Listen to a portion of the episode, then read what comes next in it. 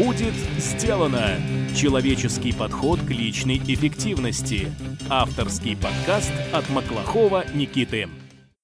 Обратите внимание, что со всеми упомянутыми в выпуске ссылками, названиями и рекомендациями можно ознакомиться на нашем сайте по адресу willbedone.ru.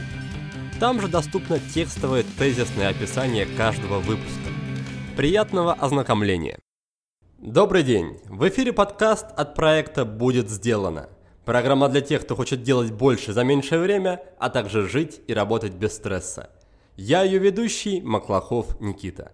Сегодня у нас в гостях Дмитрий Тарасов, предприниматель и основатель сервиса для организации целей и задач под названием House Control.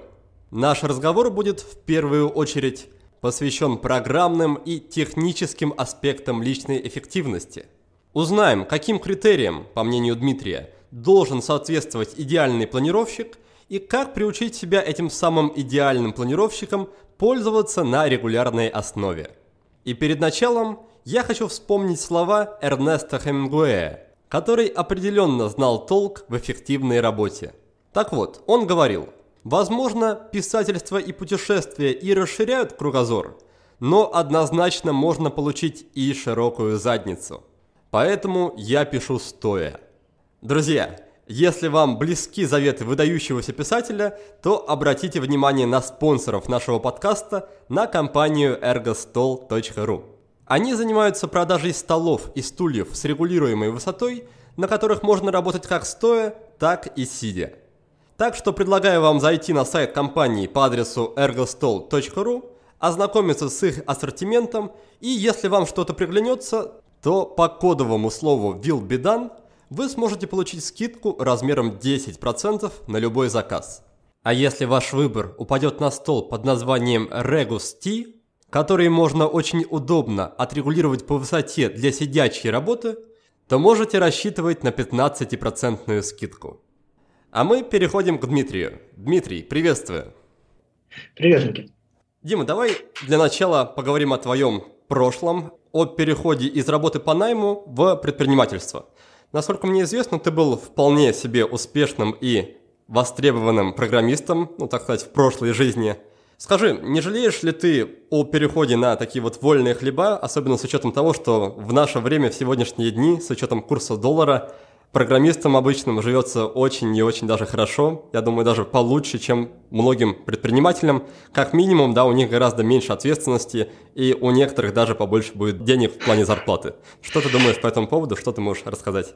Слушай, ну мне кажется, что любой предприниматель, который сталкивается с ежедневным стрессом и постоянно э, занимается серьезными организационными моментами, периодически думает, вот Сидел бы я сейчас на своей работе, которую бросил, прекрасно бы получал бы зарплату, счастливо бы жил и не испытывал бы этот постоянный стресс. Но это абсолютно нормально. На самом деле нет, не жалею. Мне кажется, я намного больше жалел бы, если бы не ушел в вольные хлеба и сейчас сидел бы программистом. Мне кажется, что я сидел бы и думал, вот что было бы, если бы я тогда вот решился бы и начал заниматься бизнесом.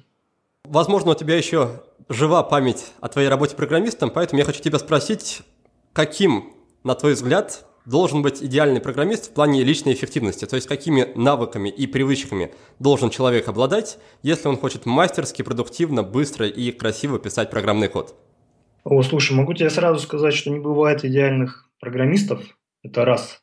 Два, есть такой факт, что любой программист не, не может писать код больше, чем 5 часов в день. 5 часов в день – это максимум. На самом деле среднестатистический программист пишет код где-то 4-4,5 часа в день. Поэтому э, я могу обозначить некоторые критерии, которые делают программиста хорошим. Во-первых, хороший программист постоянно учится. То есть понятно, да, что технологии очень бурно развиваются, и программисты э, хорошие, которые претендуют решать серьезные задачи, они вынуждены постоянно следить за изменениями в технологии, постоянно повышать свою квалификацию. То есть это очень важно. Любой программист, например, с которым я работаю сейчас, он постоянно сидит на форумах, постоянно что-то читает, постоянно покупает книги, постоянно читает и пишет статьи на тему именно вот э, предметной области программирования. Второй очень важный момент. Хороший программист всегда стремится решить задачу во что бы то ни стало. То есть у меня, например, Был такой опыт э, с несколькими ребятами, которым я ставил задачу, и они бились над ней неделю, через неделю приходили ко мне и говорили, все, я не могу. При том, что задача абсолютно точно решаемая, и другие программисты с ней справлялись. То есть этот тот момент, когда э, разработчик останавливается, считая, что он не может решить какую-то задачу, он очень показательный в том плане, что это еще неопытный разработчик, разработчик, который э, относится к себе как к разработчику, который не может сделать абсолютно все. Еще один важный момент, на мой взгляд, то, что хороший программист всегда имеет какой-то сайт-проект. То есть, как правило, программист работает на своей основной работе, устает от нее, потому что далеко не все задачи на работе интересны, и для того, чтобы а, ему было более интересно заниматься своим любимым делом, он, как правило, берет какой-нибудь сайт-проект, делает какое-то приложение для себя, либо берет, может быть, сторонний заказ, чтобы как бы поддерживать себя в тонусе и не закисать на своем основном месте. То есть вот это вот три ключевые черты, то есть постоянное самообразование, желание, чтобы это не стало решить задачу, и э, наличие сайт-проекта, на мой взгляд, они делают э, программиста хорошим в том контексте, что он постоянно развивается и берет все более и более э, серьезные задачи на себя. Дима, смотри, я чуть раньше упомянул, что сейчас для программистов очень даже вкусные времена настали, я думаю, ты с этим согласишься. И вопрос мой такой, как на твой взгляд мотивировать себя вот соответствовать тем пунктам, а, которые ты перечислил, если даже без них ты можешь найти очень даже хорошую работу в плане зарплаты, в плане условий и вполне себя хорошо чувствовать? Но здесь важный момент, что программирование – это все-таки созидательный процесс, то есть программисты, они же не просто там сидят и пишут какой-то код, да, они создают какой-то продукт. И для программиста очень важно для своего нормального самочувствия, удовлетворения от своей работы и жизни, это получать удовольствие. Как правило, программисты получают удовольствие, когда они работают над амбициозными задачами, сложными проектами. И вот для того, чтобы тебя, как разработчика брали на серьезный сложный проект, а не просто там очередной стартап запилить какую-нибудь приложуху, счетчик калорий. Ну, нужно соответствовать и нужно повышать квалификацию, делать все то, о чем я говорил. Потому что, да, э, работу найти можно, но интересную работу по-прежнему найти не так уж и просто. И интересная работа достается тем разработчикам, которые обладают определенными качествами. Поэтому это самая лучшая мотивация. Хорошо, Дмитрий, спасибо, что поделился. И давай тогда постепенно перейдем от вопросов программирования и программистов к более общим вопросам. И сейчас хотел с тобой побеседовать на тему, по сути, информации, доступной информации о продуктивности и личной эффективности. В наше время появилось столько информации, что зачастую люди вместо того, чтобы прочесть, например, одну статью или одну книгу и пойти что-то внедрять из нее, тут же переходят к изучению каких-то других материалов, а до непосредственного внедрения обычно так и не доходят. И как я узнал из твоей электронной книги, у этого явления даже есть свое название, и по-английски оно звучит как productivity porn, то есть как порнография эффективности. Не знаю, как насколько точен мой вольный перевод. Вполне точен. Да. Так вот, пожалуйста, расскажи немного про это, какая тут на самом деле связь с порнографией и как можно с ней бороться, да и стоит ли вообще. Важно отметить, что вообще вот тематика эффективности и личной продуктивности, она имеет такое достаточно непосредственное отношение к теме богатства. То есть вот эта вот тема привлекает очень маргинальную аудиторию. Каждый второй интересуется тоже темой личной эффективности. Это все привело к тому, что действительно очень много различных материалов на эту тему. Много блогов, много тематических сайтов, есть даже э, журналы на английском языке, на русском языке тоже постепенно появляются тренинги, уж про них вообще отдельный разговор. Ну, то есть, да, информации очень много, и тяжело ее структурировать и научиться правильно потреблять. Что касается productivity porn, то давай рассмотрим, как просто происходит типичное прочтение статьи про продуктивность. Вот сижу я, значит, за компьютером, захожу в Facebook, листаю ленту и нахожу, например, какую-то статью, которую опубликовали, например, на лайфхакере или на каком-то другом ресурсе, которая посвящена, допустим, 10 лучших тактик продуктивности от из Силиконовой долины, например. Мне становится интересно. Я читаю. Читаю эти тактики и понимаю, что, господи, как классно было бы, если бы я вот эти тактики внедрил, я бы тоже стал миллионером, я бы тоже сейчас жил в Силиконовой долине и так далее и тому подобное. То есть я получаю такой заряд бодрости на несколько минут. И э, если прямо заряд бодрости был очень хороший, то я начинаю предпринимать какие-то действия. Я начинаю записывать свои там задачи, которые обязательно должен выполнить, цели формулировать, например, если статья была про цели, да, я начинаю записывать цели, то есть судорожно начинаю что-то делать. Вот. Но все это длится буквально минут 20, потом эффект проходит, и жизнь идет дальше своим чередом. То есть э, эффект, он практически аналогичен тому, что э, происходит при просмотре порнографии. То есть несколько минут эйфории, и все закончилось, и жизнь, идет своим чередом. Это все вызвано именно тем, что статьи про продуктивность и ресурсы, они носят скорее развлекательный характер. То есть такой же развлекательный характер, как бизнес-тренинги. То есть я не видел еще ни одного успешного предпринимателя, который сходил бы на бизнес-тренинг, и он изменил бы его жизнь. Как правило, люди идут на бизнес-тренинги, и получается, что они ходят как на вечеринку какую-то, послушали там дядечку, на два часа тоже зарядились энергией, и на этом все закончилось. Потребление вот такого контента, оно практически бессмысленно, потому что долгосрочного эффекта оно не дает, времени потребляет достаточно существенно. Но говорит ли это о том, что сам контент, та же статья на лайфхакере, она некачественная или неинформативная? Ведь зачастую в статьях вполне конкретные советы, вполне конкретное руководство к действиям приводится. То есть в чем тогда проблема заключается, на твой взгляд? Проблема точно не в лайфхакере. А проблема в том, что знание одно дело прочитать, другое дело применить. И вот э, для того, чтобы э, начать применять все эти премудрости, которые описываются в статьях или про которые говорится на тренинге, недостаточно просто информации. В конце концов, вся информация вообще всего мира находится у нас э, в телефоне. То есть мы не, не испытываем проблем с информацией. Но при этом далеко не каждый из нас Илон Маск или новый Эйнштейн, правильно? недостаточно просто прочитать статью, чтобы начать быть продуктивным, успешным, богатым там, или под, подтянутым и так далее. Нужно делать работу, суровую, сложную работу, а это уже совсем другая история.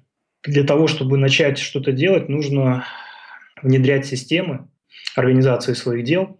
Системы эти внедряются сложно, это кропотливый, длительный процесс, и для того, чтобы в конце концов внедрить работающие системы, свою рутину, да, которая действительно повышает продуктивность. Нужно твердо осознавать, зачем это, нужно твердо понимать цели. Это, в общем, не достигается чтением статей.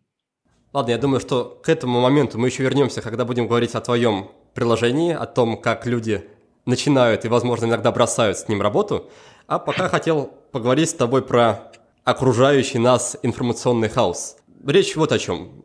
Многие люди, которые озабочены вопросами личной эффективности, рано или поздно приходят к тому пониманию, что нужно им ограничивать весь входящий поток информации, поскольку та информация, которую мы получаем, которую мы потребляем, она напрямую влияет и на наше настроение, и на наше самочувствие, и, соответственно, на нашу личную эффективность.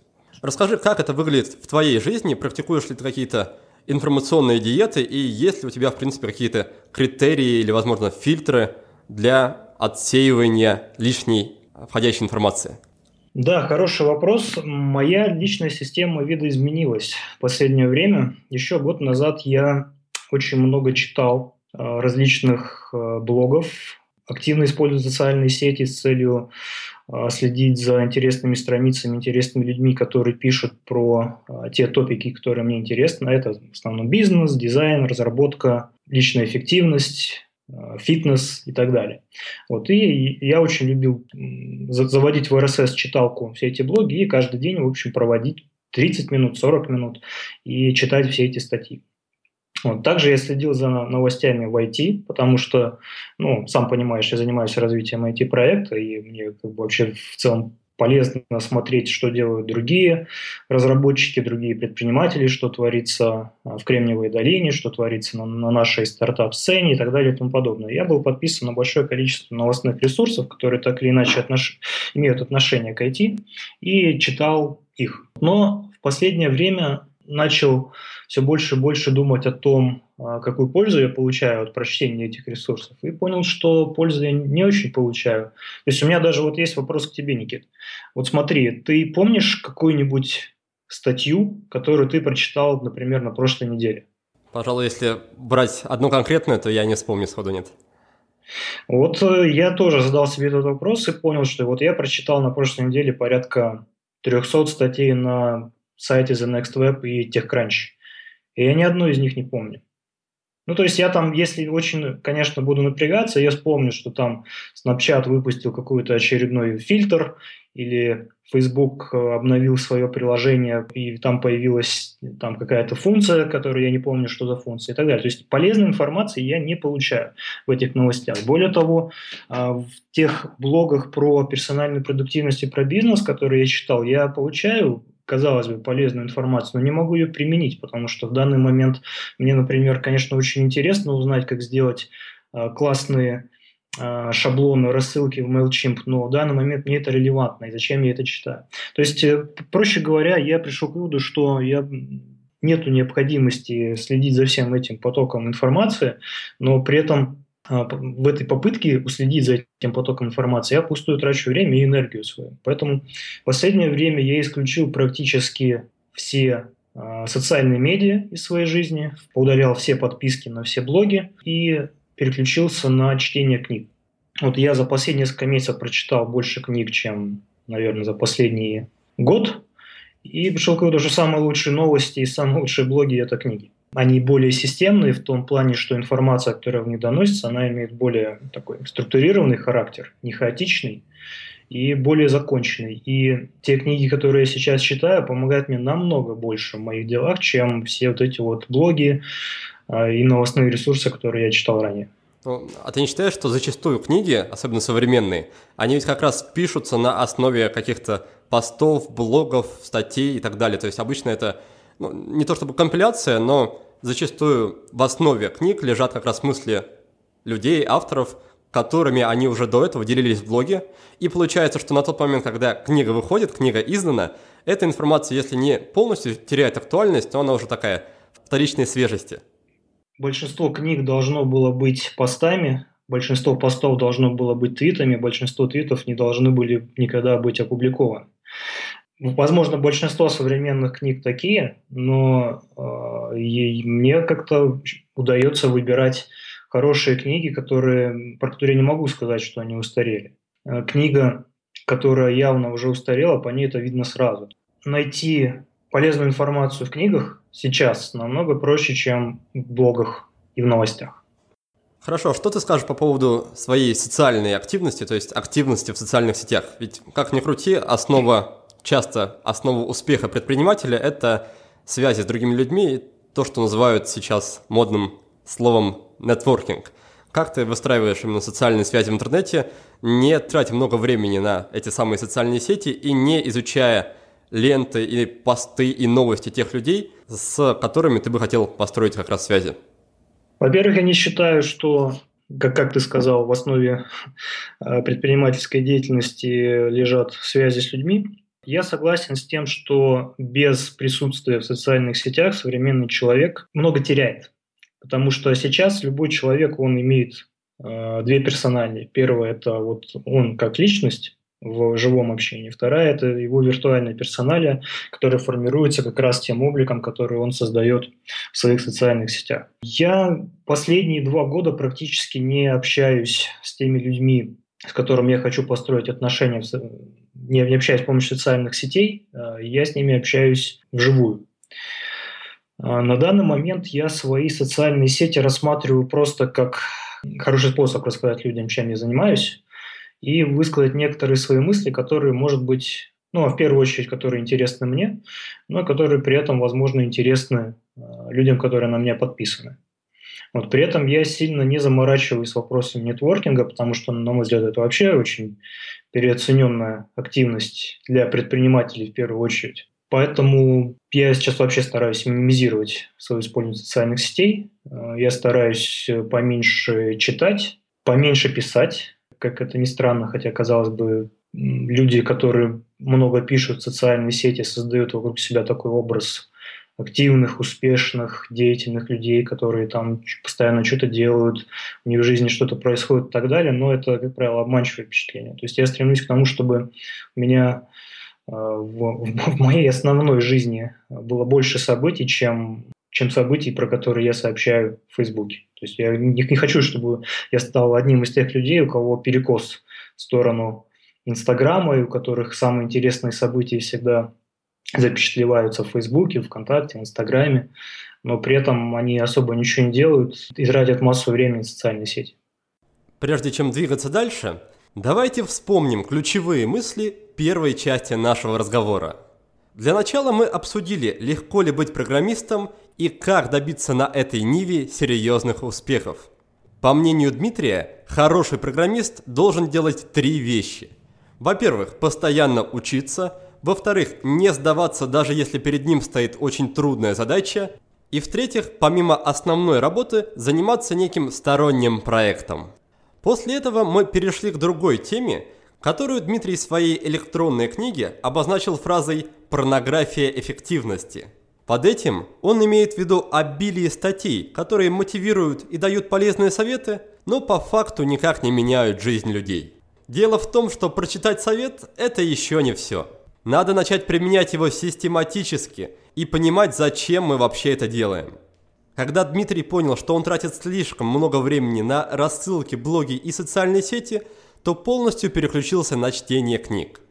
Кроме того, он считает, что нетворкинг и важность связи в социальных сетях сильно переоценены. Поэтому, по его мнению, лучше сократить время, проводимое в социальных сетях, и больше общаться вживую. Дорогой мой слушатель, я очень благодарен тебе за то, что ты проводишь время в обществе меня и моих гостей. На подготовку каждого выпуска мы с командой тратим десятки часов. И ты можешь внести огромную лепту в развитие подкаста, выделив всего 2-3 минуты своего времени. Способов для этого существует множество. Оставь отзыв о подкасте на iTunes, расскажи про подкаст своим друзьям в социальных сетях или в реальной жизни – Подпишись на нашу рассылку на сайте willbedan.ru.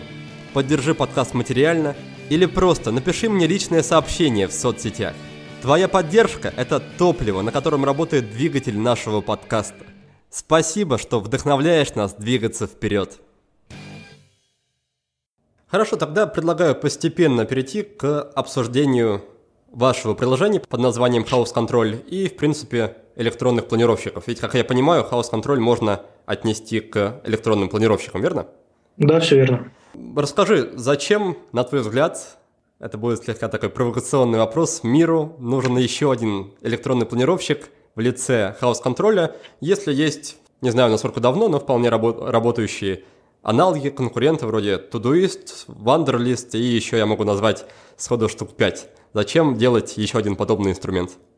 А я тебе могу сходу ответить еще более провокационную, провокационную фразу, сказать, что на самом деле не нужен миру еще один планировщик. И более того, все планировщики одинаковые. То есть я понимаю, что это звучит несколько странно от автора одного из них.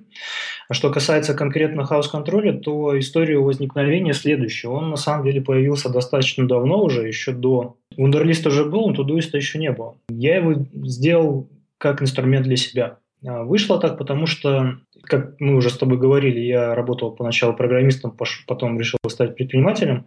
Так вот, когда ты работаешь программистом, то с точки зрения планирования и с точки зрения личной организации все просто. Ты приходишь на работу, тебе говорят, что делать. Ты делаешь, что тебе говорят. Приходишь домой и там занимаешься либо своим проектом, либо личными делами. Короче говоря, у тебя голова сильно не болит по поводу организации своих дел, потому что большую часть организации твоих дел за тебя делает кто-то другой. Но вот когда ты становишься предпринимателем, все меняется. Потому что когда ты предприниматель, никто тебе не говорит, чем ты должен заниматься. То есть никто тебе не ставит задачи. Ты сам расставляешь приоритеты. При этом сферы деятельности твои очень сильно друг друга отличаются. Предприниматели занимаются вопросами создания продукта, вопросами а, работы с клиентами, вопросами привлечения денег, если нужно привлекать деньги, продажами, маркетингом, юридическими вопросами. То есть предприниматель, среднестатистический, особенно начинающий, он решает огромное количество задач, которые между собой еще напрямую никак не связаны. Вот. И как раз-таки у предпринимателей существует огромная потребность э, в инструментах, которые позволяют организовать весь этот бардак и хаос. И я был одним из них. То есть я когда с этим всем столкнулся, я вот именно в этот момент начал интересоваться вопросами эффективности и продуктивности, перечитал все возможные книги от Getting Things Done Дэвида Альна до Time Drive Глеба Архангельского, и пришел к выводу, что мне нужно сделать такой инструмент под себя. Ну и слава богу, что я связан с разработкой, я как бы могу этим вопросом заняться. И так возникла идея хаос-контроля. Хаос-контроль основывается на некоторых базовых принципах Getting Things Done, методологии GTD, э, с добавлением там современных элементов из серии, наличия мобильного приложения и так далее. То есть на тот момент ключевой альтернативой э, House Control был продукт OmniFocus, который присутствовал только на платформах э, Apple. Как раз отличие House Control заключалось в том, что мы делали продукт, который был доступен на всех платформах вот такая история появления хаос-контроля, то есть это не то, чтобы вот были Wunderlist, Todoist, Anydo и так далее, мы решили сделать еще один планировщик. Он появился с ним примерно в одно время. Просто он развивался э, поначалу как такой сайт-проект, не основной, и самостоятельным бизнесом стал только где-то, наверное, года полтора назад, когда мы решили сфокусироваться именно на этом продукте, когда поняли, что даже несмотря на наличие большого количества конкурентов – это по-прежнему очень интересная ниша, есть куда развиваться. Ну и продукт, в принципе, отмасштабировался до такого состояния, когда нужно было либо его прекращать, либо уже развивать до победного. Мы приняли решение развивать его до победного. Хорошо, возможно, ты все-таки сможешь выделить какие-то отличительные черты. Ну, допустим, у тебя представилось 15 секунд рекламы в нашем подкасте, что бы ты сказал нашим слушателям, чтобы они перешли с других планировщиков на Control? Я бы сказал, что Control больше подходит людям с предпринимательским складом ума. Потому что обычно планировщик – это просто менеджер списков задач. То есть тот же самый Wunderlist, например, это вообще, строго говоря, не планировщик и не органайзер, это а, утилита, которая позволяет создавать списки задач. Но предприниматели, они мыслят не списками задач. Предприниматели мыслят конечными результатами и целями. То есть нету еще такого предпринимателя, который вставал бы рано утром и думал бы, так, ну что бы мне сегодня сделать, и составлял бы список дел на день. Любой уважающийся предприниматель, он сперва думает про свои приоритеты, то есть он сперва формулирует цель, потом к этой цели пишет список дел, которые ему нужно делать. Так вот, хаос-контроль, он больше заточен под этот процесс. То есть, в отличие от других планировщиков, в хаос-контроле вы сперва э, фиксируете свои цели, потом каждой из этих целей вы составляете список задач, которые вам необходимо выполнить, чтобы достичь эту конкретную цель. А потом уже с помощью стандартных инструментов планирования, вроде плана дня, контекстных списков и так далее, вы управляете этими задачами, чтобы их распределить по дням, по часам и как вам удобно. Если говорить кратко, то хаос-контроль, он больше подходит для людей с предпринимательским складом ума, и он более целеориентирован, чем э, многие другие планировщики. Давай тогда вернемся к обсуждению, в принципе, программных решений для личной эффективности. Смотри, обычно в глобальной основе систем личной эффективности лежат три элемента. Это задачи, события и какая-то сопроводительная информация. Одни разработчики пытаются все три элемента засунуть в одну общую кучу и работать с ними с помощью одного инструмента. И тогда получается, наверное, что-то вроде мегаплана, да, если кто-то с ним работал, наверное, представляет, что это довольно такая громоздкая, с другой стороны, универсальная система, где можно делать все, что угодно практически. Другие люди, другие разработчики предпочитают разделять эти элементы и для каждого элемента использовать свой инструмент. Получается, что для задач можно использовать, например, электронный планировщик вроде Wunderlist или, возможно, House Control. Для событий используют календарь, например, Google Календар, и для информации используют сервисы для заметок, ну, возможно, вроде Evernote. Вопрос такой, какой позиции в этом, можно сказать, споре придерживаешься ты? Вы планируете развивать свой инструмент House Control как некий такой, некое универсальное решение или как точно настроенная подзадача? А, значит, мы точно не хотим идти по пути создания монструозного инструмента, который включает в себя все, что можно включать. Мы хотим, чтобы пользователи с помощью нашего продукта могли работать и с задачами, и с событиями, и сопроводительной информацией. Но А, задачи и события в нашем понимании должны быть инструментарием хаос-контроля. Но вот что касается сопроводительной информации, ну, можно идти этим путем, но в основе хаос-контроля лежит его мобильность. И если мы начнем засовывать туда еще такую функциональность, которая позволяет, например, обрабатывать файлы, изображения, документы и так далее, это будет очень медленный мобильный клиент. Поэтому в контексте сопроводительной информации мы хотим пойти по пути интеграций, сделать интеграцию с Microsoft Office, с Outlook, с сервисами вроде Dropbox и так далее, чтобы пользователь, заходя в задачу, например, видел не только саму задачу, но и все связанные с ней документы, но кликая по ним, он работал с ними все-таки не в самом хаос-контроле, а, например, быстро попадал в Dropbox. То есть у нас такой как бы несколько комбинированный подход, пожалуй. То есть мы вот стремимся именно к этому.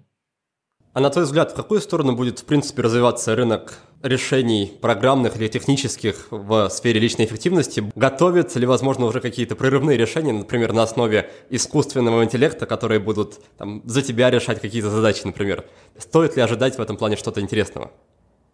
А, что касается искусственного интеллекта, то а, важно понимать, что искусственный интеллект – это на самом деле просто алгоритмы. Точнее, это не просто алгоритм, это сложный алгоритм, который требует серьезных ресурсов именно, скорее, математических, а не технологических. И первые уже решения с элементами искусственного интеллекта уже есть, и они заключаются, например, в том, что есть почтовый клиент, который анализирует содержание вашего почтового ящика, например, дает рекомендации серии, что вот вы, похоже, забыли ответить на это письмо.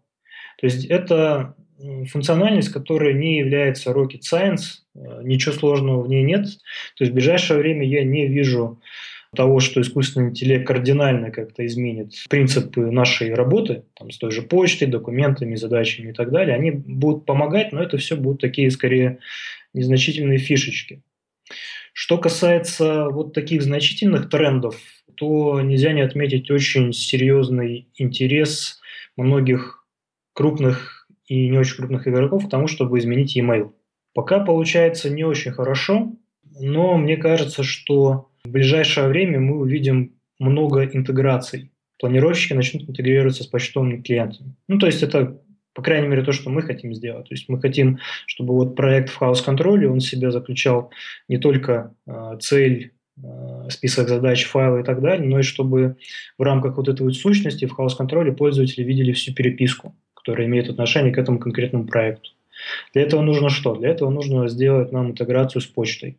Этим занимаемся не только мы, как я понимаю, этим занимаются и компании, которые делают и органайзеры, и компании, которые делают почтовые клиенты, и тот же самый Microsoft, который очень серьезно сейчас смотрит на рынок продуктивити инструментов то есть э, в самом ближайшем будущем мы скорее увидим не искусственный интеллект или там виртуальную реальность или еще там вот эти вот новомодные технологии, а мы скорее увидим, что все сервисы будут интегрироваться друг с другом. И, на мой взгляд, это хорошо. Дмитрий, ты упомянул про слияние почты и электронного планировщика, и мне на ум пришло, мне вспомнилось решение от Google, которое, по-моему, вышло не так давно, называется Google Inbox. Слышал ли ты про него и что ты по поводу него думаешь? Это очень резонансный продукт. Значит, э, в чем смысл э, Google Inbox и других э, похожих почтовых клиентов? Вы заходите в свой почтовый клиент, у вас там есть список писем. И каждое из этих писем, оно, с ним можно сделать те же самые действия, что и с задачей. Процесс использования приложения направлен на то, чтобы в итоге у вас почтовый ящик был пустым чтобы вы сидели, смотрели на свой почтовый ящик и думали, какой я молодец, я классно поработал, у меня, я разобрал всю почту, мне теперь нечего делать. Я считаю, что э, это подмена понятий, потому что э, на самом деле то, как эффективно вы работаете с электронной почтой, довольно небольшое отношение имеет к тому, насколько эффективно вы делаете дела. Потому что почта – это всего лишь набор там каких-то писем, которые, да, можно отработать, но то, что, то, что вы ответили на письмо, это не означает, что вы решили вопрос. Это не означает, что вы на шаг придвинулись к конкретной цели, долгосрочной, краткосрочной. То есть это вообще ни о чем не говорит абсолютно. Не стоит сильно заморачиваться Inbox Zero, лучше больше времени и внимания уделять э, приоритетам, своим целям и планированию их достижения. Ты рассказал про функции Inbox, Google Inbox, и мне в этом плане вспомнилась удобная штука от планировщика Todoist. Что интересно, там у них есть для Gmail специальная кнопочка, которую можно нажать и превратить письмо в задачу в планировщике. То есть письмо добавится как задача в Todoist, и по клику на задачу можно будет обратно в письмо перейти. Вот, на мой взгляд, как раз такой пример, если не полный, то хотя бы частичный, но при этом удобной вполне интеграции почты и планировщика. Эта функция одна из самых часто запрашиваемых у нас. Количество запросов, которые мы получаем от пользователей в плане интеграции с электронной почтой, оно явно дает понять, что люди по-прежнему большую часть времени проводят в почтовом ящике и хотят уйти из него. Потому что, да, в почтовом ящике есть важные письма, которые обязательно должны быть обработаны, которые должны быть скорректированы в задачу или вообще в проект, но при этом в почтовом ящике очень много всякого мусора. И люди, работая в классическом почтовом ящике, не имеют возможности сконцентрироваться на задаче. Они вынуждены постоянно реактивно реагировать на вот эти вот письма входящие вот, и отвлекаться. А интеграция с планировщиком, она как раз позволит избавиться от этого. То есть представьте себе, что вы можете сидеть в планировщике, да, у котором открыт экран, например, а, со списком задач, которые привязаны к конкретному желаемому результату, и вы сфокусированы именно на этом желаемом результате, именно на этих задачах, и почта вся, которая необходима вам для решения вот этого вот э, э, этих задач, она находится здесь же. То есть вам не нужно переходить в этот почтовый ящик и там отвлекаться на ничего не значащие письма. А вы сидите все время в этом инструменте, получаете всю нужную информацию, и, и получается, что фокусируясь только на этой задаче, вы не отвлекаетесь, решаете ее быстрее попросту. Спасибо за дополнение. И раз уж мы сегодня с тобой говорим по большей части о программных решениях, и раз уж речь зашла о почте, хочу поделиться со слушателями сервисом под названием unroll.me, если не ошибаюсь. Это сервис для почты Gmail, который как раз позволяет управлять подписками – Поэтому, если вы, друзья, страдаете от того, что вам каждый день приходит по 50 писем, которые вы не особо хотите получать, зайдите на этот сервис unroll.me и разом там можно все подписки отключить. То есть вам не нужно будет переходить в каждое письмо и отписываться от рассылки. Этот сервис вам сам снимет всю головную боль. Хорошо, теперь я хочу поговорить с тобой, Дмитрий, о Productivity Porn, который мы уже обсудили, но поговорить хочу о ней теперь в контексте электронных планировщиков и программных решений и сферы личной эффективности. Очень часто люди переходят от одного планировщика к другому, проработав на каждом из них буквально пару дней, в надежде, что вот следующий обновленный какой-то продукт, вот уж он-то точно решит все их проблемы. И при этом они, на мой взгляд, не понимают, что основа заключается в знании каких-то принципов системы эффективности, принципов эффективной работы. То есть, на мой взгляд, принципы, они первичные, а инструменты, которые мы используем для реализации этих принципов, они вторичны. На этот счет я обычно советую своим студентам, ученикам на своих курсах сначала изучить детально все принципы эффективной работы, а потом уже использовать инструмент, причем, на мой взгляд, после освоения принципов они смогут одинаково удобно, одинаково полезно для них использовать любой инструмент, начиная от бумажного блокнота, заканчивая электронными планировщиками вроде House Control или Todoist.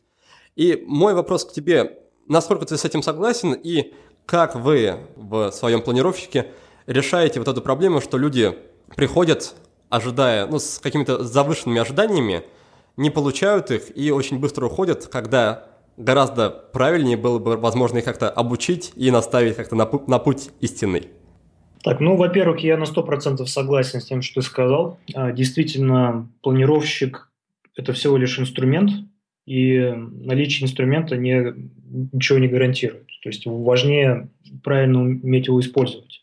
Возвращаясь к вопросу о productivity porn, то в случае с планировщиками это как очень классический вообще сценарий. Человек читает какую-то статью там, или смотрит какой-то видеоролик вдохновляющий, думает, о, как классно, мне нужно стать более организованным, я хочу много денег, чтобы у меня было много денег, мне нужно эффективно работать, чтобы эффективно работать, мне нужен хороший инструмент. То есть это вот классическая такая ловушка мыслительная, которая приводит к тому, что люди начинают искать идеальный инструмент, который вот они сейчас себе установят, и с этого момента все, можно считать, что жизнь у них удалась. Это так не работает. Более того, как я уже сказал, все планировщики плюс-минус одинаковы.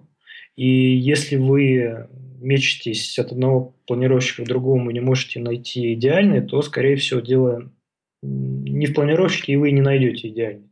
Скорее всего, что-то идет не так именно в ваших а, принципах, как жизненно, так и принципах организации своих дел. Как мы боремся с тем, что люди скачивают хаос-контроль и уходят, потому что оказывается, что хаос-контроль жизнь сказкой не сделает. Просто так, что оказывается, что нужно работать. Нужно именно относиться к хаос-контролю как к инструменту, а не как к панацее. Мы с этим ничего не делаем. Это абсолютно нормальная ситуация, что из 100 человек, которые скачивают планировщик, 95 уходят на другой, потом они уходят с него и в итоге забрасывают. И потом пишут в Фейсбуке, что я перепробовал все, но не нашел идеально, поэтому я ничем не пользуюсь. Дело здесь не в инструменте. И это не задача инструмента пытаться этих людей научить тому, как делать дела. Вот. Это не задача инструмента сделать, делать из незрелых людей а, зрелых людей и так далее. То есть как бы мы на эту тему сильно не запариваемся. Но при этом мы стараемся упростить понимание того, как более эффективно использовать инструмент для тех людей, которые уже обладают более-менее сформированными принципами к организации своих дел, которые там, возможно, уже читали книги, которые осознанно подходят к своим целям, которые знают, чего хотят, что важно. Далеко не все люди знают, чего они хотят. Вот им мы помогаем по сути, методология, которая заложена в House Control, это такой упрощенный GTD. Формулируете сферы деятельности. Что такое сфера деятельности? Это бизнес, хобби, там, подкаст, например. В каждой из этих сфер деятельности формулируете свои цели.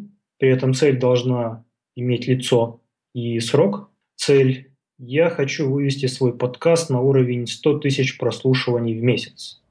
Звучит как цель для тебя? Ну, конкретно для меня, я похвастаюсь, нет, потому что эту отметку мы недавно пробили, но в целом, да, в целом может вполне звучать.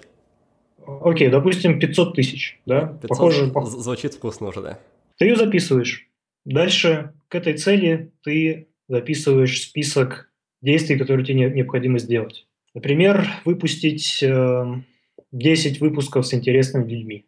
Каждый из этих выпусков – это, допустим, свой подпроект и получаешь на выходе структуру всех твоих целей, всех твоих задач, э, которые разбиты по категориям, у тебя как бы все под контролем. Факт осознания того, что у тебя все твои задачи, во-первых, записаны, во-вторых, они не просто записаны, они привязаны к каким-то конкретным целям, это формирует некую такую уверенность в том, что ты идешь правильным путем. А это очень важно. То есть, например, для тех же предпринимателей характерна такая проблема, что очень часто возникает сомнение, не фигней ли я тут занимаюсь. И вот для того, чтобы этого не было, как раз э, очень, очень сильно помогает структурированность. И Control позволяет структурировать это все дело и организовать. И, в общем, мы вот этот вот подход стараемся просто описывать у нас э, в описании на сайте. Мы стараемся организовать процесс работы с продуктом таким образом, чтобы он максимально хорошо для этого подходил. И все. То есть это вот все, что мы делаем контексте попытки убедить людей, что хаос-контроль – это инструмент для них. В этом плане мне очень интересно спросить у тебя, почему вы или почему любые другие компании, которые делают электронные планировщики, не встраивают некоторую, некую такую часть образовательной системы в, внутрь электронных планировщиков. И, ну, или не систему, а какого-то интеллектуального помощника. Например, ты ввел цель, а он тебе говорит, что «Никита, вот у этой цели нет там, измеримости ты вот написал вывести подкаст, а куда вывести, там на первое место или на десятое место, не написал. Добавь это и будет лучше. Почему нет таких элементов? Э, такие элементы есть, просто те компании, которые пытались их внедрить, они благополучно развалились. Потому что внедрение таких элементов – это очень трудоемкая задача, то есть, прямо скажем, намного более трудоемкая, чем создать приложение, которое позволяет показывать тебе список задач, там группировать задачи и так далее. То есть вот эти вот элементы, требующие серьезной алгоритмической работы, требуют больших ресурсов на разработку, тестирование, внедрение на одном языке. Теперь представь себе, что ты работаешь на рынке глобальном, где у тебя есть российские пользователи, есть американские пользователи, есть пользователи в Индии, есть пользователи во Франции и так далее. Мало того, что они там говорят на разных языках и пишут, и тебе надо пытаться как-то это все анализировать, так у них еще и совершенно разные подходы к формулированию задач. Попросту говоря, сделать так, чтобы эта система работала хорошо, стоит очень серьезных денег, которых у компаний разработчиков мало, потому что они платят большие зарплаты программистам, и на это требуется много времени. Мы на самом деле думаем про это и рассматриваем возможность внедрения другой функции. Мы хотим в одной из будущих версий добавить э, обучающее видео, то есть записать короткие, емкие видеоролики, которые пользователь сможет посмотреть и понять, как, во-первых, пользоваться инструментом, во-вторых, понять базовые принципы планирования, которые там подходят для различных ситуаций, в зависимости от того, кем является пользователем, предпринимателем, наемным работником и так далее. То есть мы сейчас видим а, большой интерес в том, чтобы добавлять обучающий контент и делать его самостоятельно. То есть там не партнериться с бизнес-тренерами, а делать его тут у нас, у себя в компании. Вот это да, вот это реально уже будет увидеть в ближайшее время. А всякие там вот эти вот штучки с искусственным интеллектом, ты знаешь, что, мне кажется, еще должно пару лет пройти, прежде чем мы увидим что-то реально работающее, и разработка чего не будет убивать бизнесы. В этом плане мне придется снова вспомнить Todoist. Я пытался сдержаться, но не смог, извини. У них как раз вот они пытаются, не знаю, насколько успешно, но пытаются внедрить анализ как раз описания задач – в процессе анализа они проверяют, есть ли словесное упоминание даты в описании задачи. Например, если ты пишешь в задаче «пойти завтра там, гулять», они эту задачу как раз сразу запланируют на завтра. Вот мне эта функция пока не очень приглянулась, но сама идея вот такая вот есть у них. Более того, она есть не только у них. Например, сходу мне вспоминается приложение Calendars 5 от компании Riddle, которая, фишкой которой как раз-таки является то, что ты там вводишь встретиться с Машей завтра с 5 до 7 и вот э, приложение анализирует текст, вычленяет оттуда фразу «завтра с 5 до 7» и создает событие сразу. Todoist э, использует ту же самую технологию. На мой взгляд, это приятная фишка, которая не является как бы э, ключевой.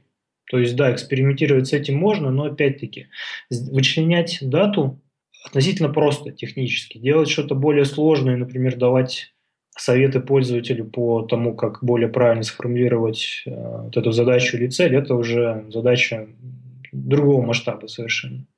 А, а вот, вот эти вот фишечки маленькие, они особо роли не играют, честно говоря. Друзья, рад сообщить, что в команде нашего проекта будет сделано пополнение. У нас появился новый сотрудник. Так что я очень надеюсь, что вскоре мы возьмемся за то, до чего раньше у нас просто не доходили руки – Например, буквально на днях мы планируем возобновить ведение нашей email рассылки. Так что если к вам на почту упадет наше письмо, пожалуйста, не пугайтесь, а лучше откройте его и ознакомьтесь с содержанием. Я прекрасно понимаю Дмитрия, который призывает всех отказываться от потребления контента в интернете и переходить на чтение книг. Поэтому я буду очень стараться не злоупотреблять вашим доверием, а присылать только полезные и содержательные письма. А мы переходим к победителю нашего классического конкурса «Книга за отзыв». Точнее, сегодня у нас не победитель, а победительница. Ею становится девушка, оставившая отзыв под ником MyBayla. Процитирую часть ее отзыва. Очень много полезной и структурной информации – я слушаю уже полгода. Очень многое попробовала и многое прижилось. Майбайла, спасибо тебе, причем в первую очередь за то, что применяешь полученную информацию на практике. И, конечно, поздравляю тебя с победой. К тебе отправляется книга Хелла Элрода под названием «Магия утра». Если в твоей жизни еще нет утренних ритуалов, которые лично я считаю чертовски важными и полезными, то после прочтения этой книги они с большой вероятностью появятся. Для получения книги, пожалуйста, не забудь мне написать на почту или в социальные сети и прислать свой почтовый адрес. Книга, как обычно, предоставлена нашими друзьями из издательства «Миф», за что им огромное спасибо. Напоследок я еще разок коротко повторю правила конкурса для тех, кто слушает нас впервые. Оставьте отзыв о подкасте в iTunes и если отзыв окажется самым свежим на момент записи нового выпуска, то книга ваша. А если не окажется, то вашей станет открытка из Таиланда. Вот так просто. Хорошо, давай тогда вернемся немножко к причинам, по которым люди прекращают пользоваться планировщиками, можно сказать, разочаровываются в них. И, на мой взгляд, еще одна такая весомая причина – это то, что планировщики, они не дают мгновенного эффекта. То есть, чтобы получить какой-то результат от них, нужно сформировать привычку работы с этими планировщиками. И вопрос мой такой, как, на твой взгляд, упростить процесс внедрения планировщика в жизнь в форме привычки? Ну, я здесь немножко не согласен с тем, что планировщики не дают мгновенный эффект. Фишка хаос-контроля именно в том, что он дает мгновенный эффект. Он дает эффект в тот момент, когда вы садитесь за него и начинаете формулировать свои сферы интересов, а, записываете свои цели и начинаете записывать свои задачи. Эффект заключается в том, что вы из состояния бардака и хаоса попадаете в состояние, когда у вас все организовано.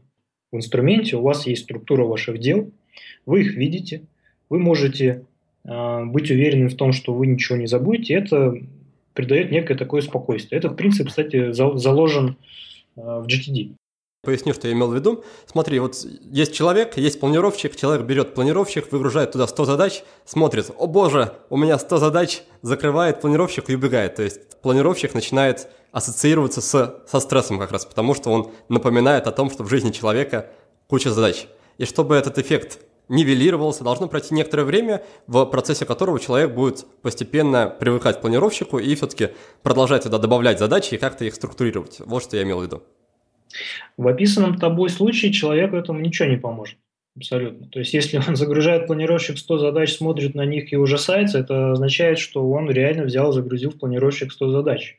Вместо того, чтобы загрузить в него 10 целей, в каждой из которых 10 задач. То есть есть разница смотреть на 100 задач и смотреть на 10 целей. Цели воспринимаются легче, чем задачи, просто оторванные от них. Поэтому как раз-таки люди, возвращаясь к, первой части вопроса, который ты задал, почему бросают заниматься планировщиками, потому что они э, начинают э, записывать задачи себе на, на день, не привязывая их там, к долгосрочным, среднесрочным целям, и по сути забивая свой планировщик задачами, которые вообще не должны были в него попасть изначально, то есть которые вообще нет смысла выполнять, потому что эти задачи не коррелируют с долгосрочными приоритетами.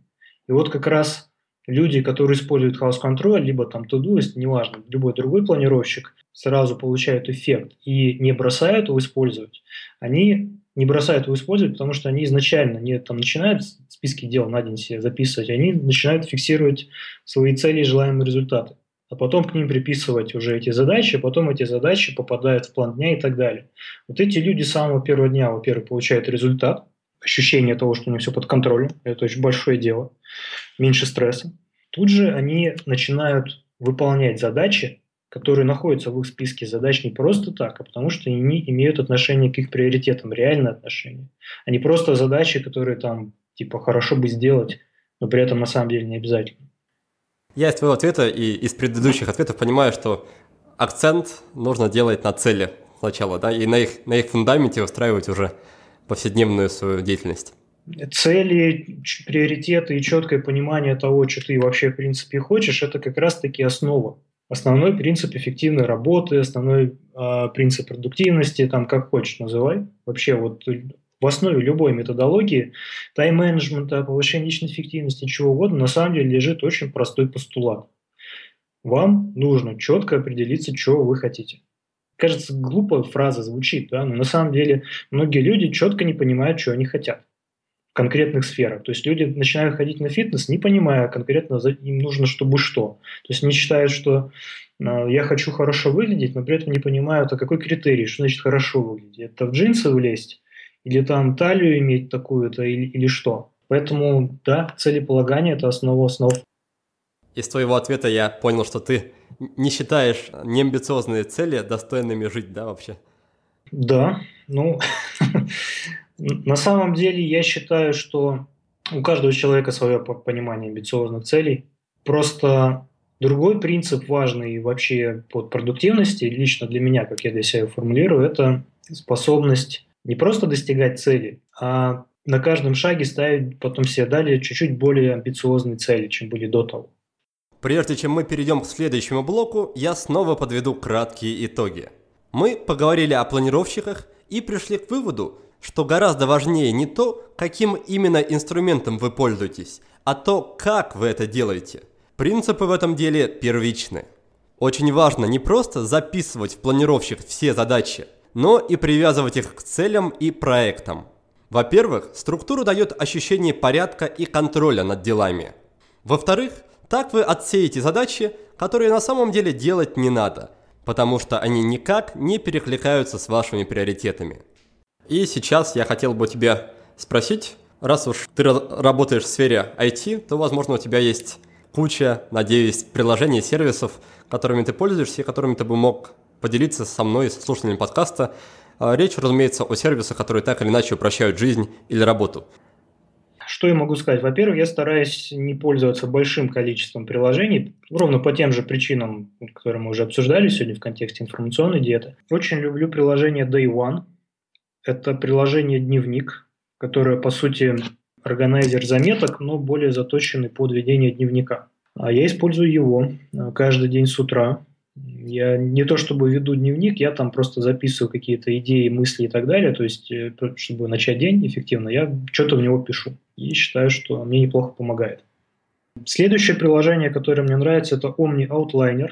Инструмент, который позволяет создавать outline ы. Outline – это как бы просто список, в котором возможны бесконечное количество вложенностей. То есть это такой как бы тоже, можно сказать, планировщик, но подходящий для содержаний, планов и так далее. Я так понимаю, что это что-то похожее на workflow, возможно, слышал. Workflow, да, я слышал, но не совсем. То есть Workflow это такой более комбинированный инструмент, я им не пользуюсь, правда. А Outliner, он просто вот заточен на конкретно списки. Простота позволяет быстро и эффективно их создавать. Workflow тоже это позволяет, поэтому мне кажется, что Omni Outliner это просто как часть Workflow, выделена в отдельное приложение. Дальше. А, я использую Scrivener, классический инструмент для написания большого количества текста. Очень классный редактор. Из инструментов, которые непосредственно отношение к продуктивности имеют, я особо ничего не использую, кроме, наверное, Rescue Time сервиса, который позволяет трекать количество времени, которое я провожу э, за своим компьютером в различных приложениях и сайтах. То есть он мне в конце дня показывает, что вот я там сидел три часа в Netflix или ВКонтакте, а работал полтора часа. А у них есть премиум функция, которая позволяет заблокировать нежелательные сайты, то есть можно Facebook заблокировать, ну, то есть такой очень простой, очень удобный инструмент. Что еще? Использую я приложение Harvest для тайм-трекинга. У меня, например, есть э, а, принцип, что каждый день я должен 3 часа работать над продуктом. При этом я не трекаю вообще абсолютно все время, только рабочее время, потому что цель – определенное количество часов работы над определенным задачей. Если не секрет, сколько у тебя обычно чистого рабочего времени в течение дня получается? 5 часов максимум. Как правило, в те дни, когда удается э, рано вставать. То есть на протяжении среднестатистического дня я очень много времени трачу на текучку, потому что я руковожу бизнесом. Сфокусированной работой 5 часов в день – это очень большое счастье. Я считаю, что это нормально. Не все предприниматели работают по 12 часов в день. То есть все предприниматели работают по 12 часов в день, но из них сфокусированно мало кто работает больше, чем 3, 4, 5 часов достаточно полный получился список, спасибо, что поделился. И хотел бы задать такой же аналогичный вопрос, но не по поводу программных решений, по поводу аппаратных. То есть спросить по поводу гаджетов, есть ли в твоей жизни какие-то гаджеты интересные, которыми ты пользуешься, как, и которые также связаны как-то с эффективностью и продуктивностью? Я считаю, что самый лучший гаджет последних лет, связанный с повышением продуктивности, это смарт-часы. То есть я сам пользуюсь Apple Watch, но до этого пользовался Android Wear, и могу сказать, что в этом контексте никакой разницы между ними нет. Сам по себе факт использования смарт-часов, он помогает следующим. Вот представьте себе, что у вас нет смарт-часов, и вы сидите, допустим, работаете за столом. На ваш телефон приходит смс а, или там сообщение в WhatsApp. Вы, не зная, кто вам пишет, потому что там до телефона нужно тянуться, думаете, ого, мне кто-то написал, возможно, это важно, сейчас возьму, посмотрю. Берете в руки телефон, видите, что сообщение, допустим, не такое уж важное, не обязательно было на него отвечать, но телефон у вас уже в руках, вы поэтому отвечаете.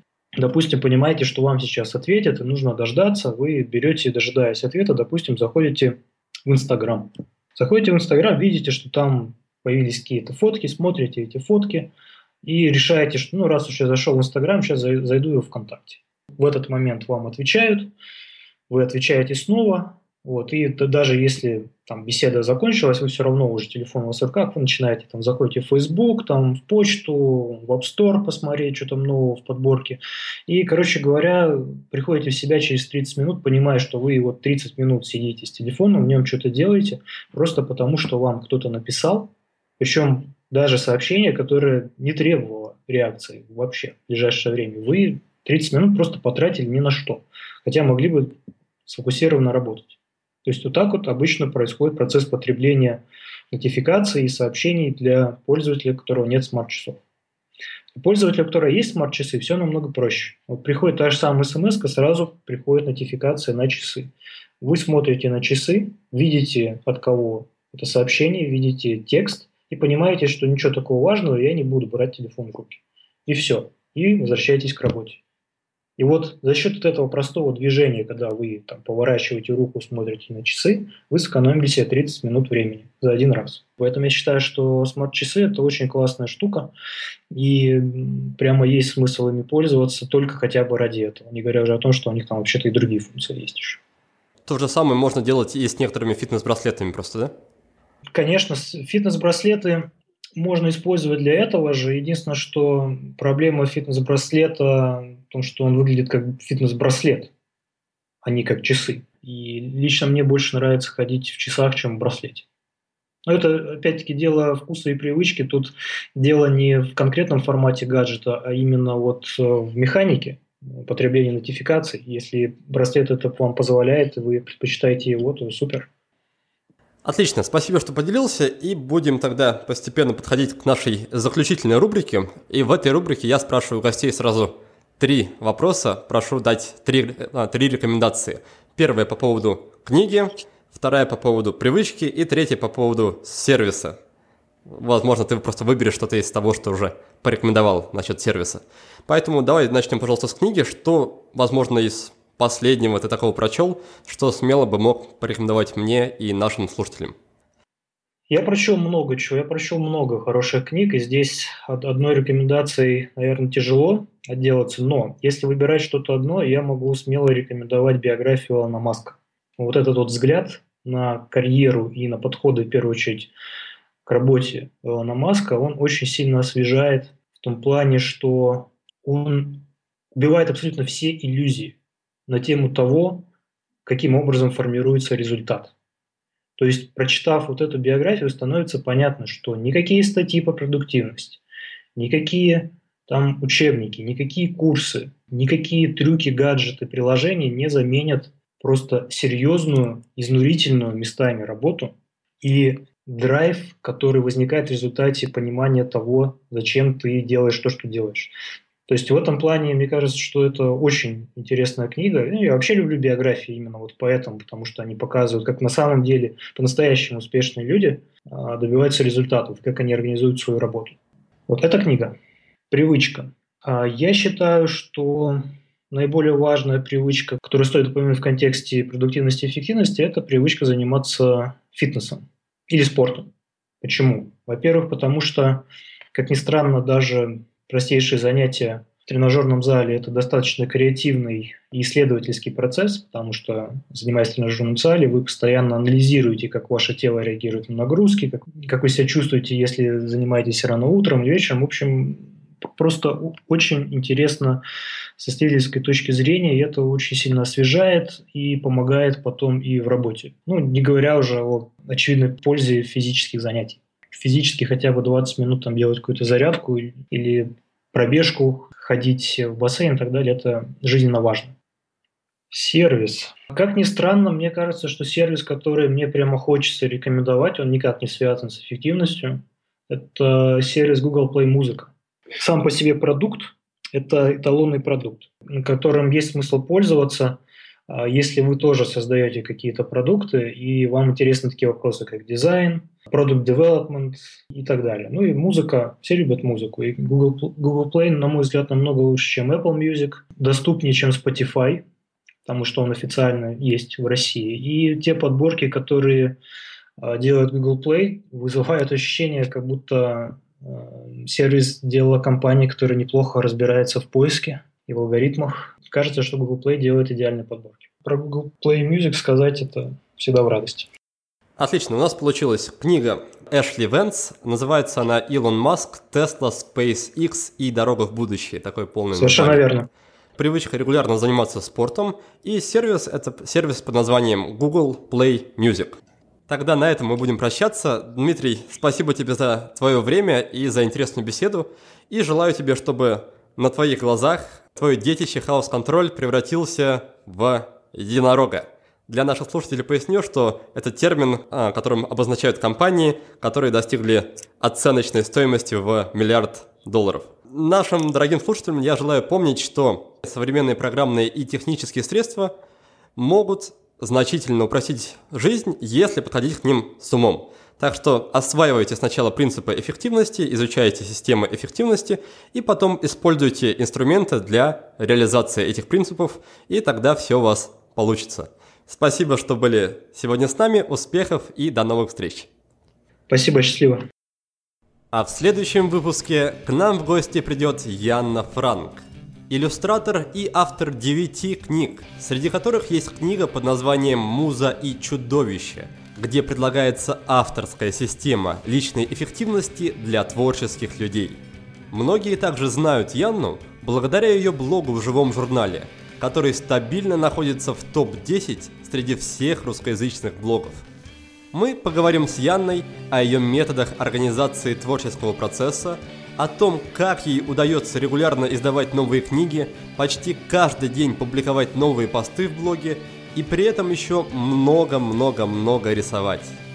Что-то мне подсказывает, что наша беседа с Яной станет отличным дополнением разговора с Александром Молчановым, который состоялся в рамках 31-го по счету выпуска подкаста под названием «Как создавать шедевры, не дожидаясь музы». Поэтому, чтобы скрасить недельные ожидания, очень рекомендую вам послушать или переслушать выпуск с Александром. А я прощаюсь с вами до следующей субботы. Успехов! Вы прослушали очередной подкаст от проекта «Будет сделано». Чтобы вы могли извлечь из него еще больше пользы, я оформил для вас специальный бонусный документ. В этом документе в очень удобном и красивом виде собраны все самые главные рекомендации от наших гостей по каждому выпуску. Напишите нам пару приятных слов на странице подкаста в iTunes или опубликуйте ссылку на подкаст на своей странице в любой из социальных сетей, а после этого напишите мне в личные сообщения или на почту, и я буду рад отправить вам этот бонусный документ. Также не стесняйтесь присылать мне свою обратную связь, вопросы, идеи и комментарии. А я, в свою очередь, приложу все усилия к тому, чтобы каждый выпуск был интереснее и насыщеннее предыдущего. Оставайтесь с нами, и все самое важное в жизни будет сделано.